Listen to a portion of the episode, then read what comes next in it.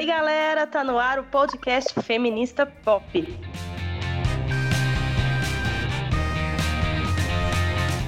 Parece que cultura pop e feminismo são assuntos muito diferentes, né? Só que a verdade é que eles se relacionam o tempo inteiro. Eu sou a Sara e tô junto com a Larissa, que também vai mediar esse bate-papo. Beleza, Lari? Beleza, Sara. Bom, a gente sabe que ao longo da história, a busca das mulheres por mais espaço na sociedade influenciou no comportamento e na quebra de padrões impostos ao público feminino. E é claro que isso se refletiu nas manifestações artísticas também. E é justamente sobre isso que a gente vai falar hoje. É isso aí. Bom, nessa temporada a gente vai receber um convidado por edição para conversar sobre o universo pop e onde que ele se encaixa na luta pela igualdade entre a mulherada. Nesse primeiro episódio, a nossa convidada é a jornalista e produtora de conteúdo Bia Amaral. Tudo bem, Bia? Ei, gente, tudo bem? Obrigada pelo convite, Sara e Larissa. Vamos lá. Bem-vinda, Bia! Então, feminismo e cultura pop. Você acompanha esses dois universos, né? E na sua opinião, onde que eles se convergem? Olha, gente, eu acho que é o lugar que eu mais vejo esses dois conversando um com o outro, a cultura pop e o feminismo, é na divulgação do feminismo pela cultura pop. Eu acho que nos últimos anos a gente tem visto o tema sendo tocado na cultura pop, mulheres sendo representadas de maneiras mais diversas do que há um tempo atrás. Eu acho que o papel da, da cultura pop nesse sentido, é, em relação ao feminismo, seria esse: de divulgar, de mostrar as ideias, o que, que, vocês acham? É, eu também concordo, Bia. Agora, o universo pop ele é muito aberto, né? Mas você acha que ainda existe muito machismo nesse meio? Gente, acho sim.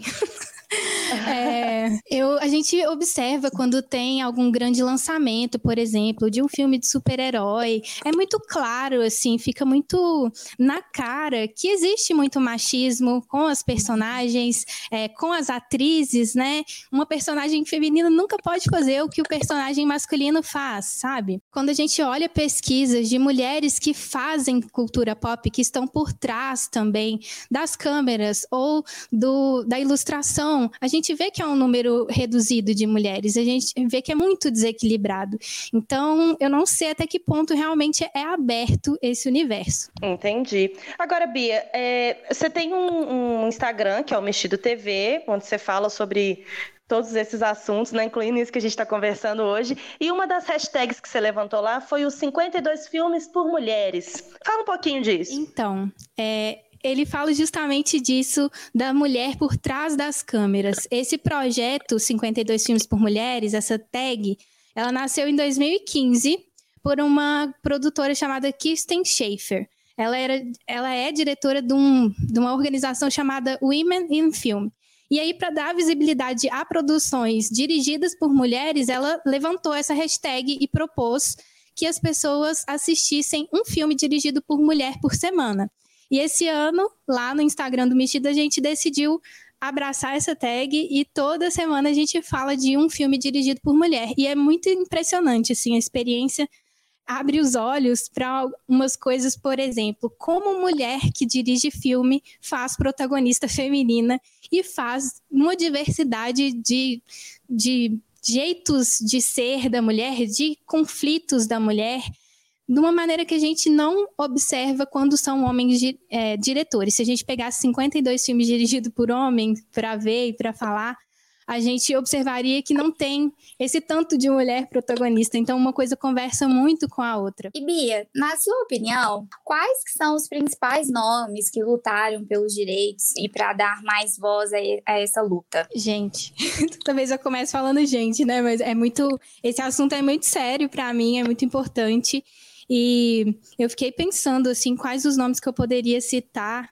E são tanto, tantas mulheres incríveis, eu acho muito, muito interessante pensar nessas mulheres por trás mesmo, que são produtoras.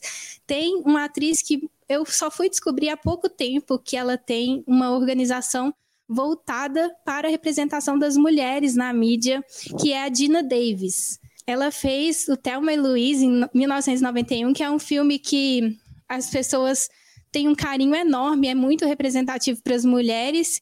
E aí, com o passar do tempo, ela foi percebendo que as meninas não se viam nas telas.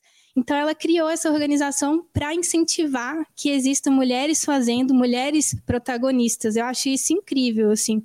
Eu pensei também em uma diretora de cinema que ela é muito esquecida e ela é uma, uma diretora pioneira. Eu não sei exatamente se ela se encaixa no, no feminismo, se ela era é, feminista, se ela se dizia feminista, mas ela foi muito importante para abrir portas para outras mulheres, para as mulheres serem diretoras, que a, ela se chama Alice Guy. E ela fazia filmes muito avançados para a época. Em 1800 e tanto, ela já estava fazendo filme. Depois ela teve uma produtora de cinema e ela fez muitos filmes também, centenas de filmes. Eu acho que isso abre portas, sabe? As pessoas enxergam essas mulheres pioneiras como um eu posso, então eu posso fazer cinema. É, tem as mulheres no, nos quadrinhos também, que são muito importantes, e tem uma personagem também que é ficcional, e ela foi feita por um homem, com os seus motivos, mas eu até falei dessa personagem em um vídeo que eu fiz no YouTube, que a gente tem um canal também. É, eu fiz um vídeo de representação feminina nos quadrinhos de super-heróis. E é bem triste porque tem várias pesquisas que tentam entender essa representação das mulheres, como as mulheres são sexualizadas nos quadrinhos, como elas são mortas. É, é horrível, assim, dá uma coisa horrível. Mas essa personagem é a Mulher Maravilha. Ela foi criada por um cara mas que se baseou na esposa dele e ela, essa existência dessa personagem feminina que era protagonista abriu espaço para outros personagens. Então, eu acho que pode olhar quem está sendo representado na tela e quem está fazendo por trás das câmeras e também do papel, né? Quem está desenhando. É, o assunto rende. Bia, vontade que dá de ficar aqui duas horas conversando sobre isso. Deixar eu falo.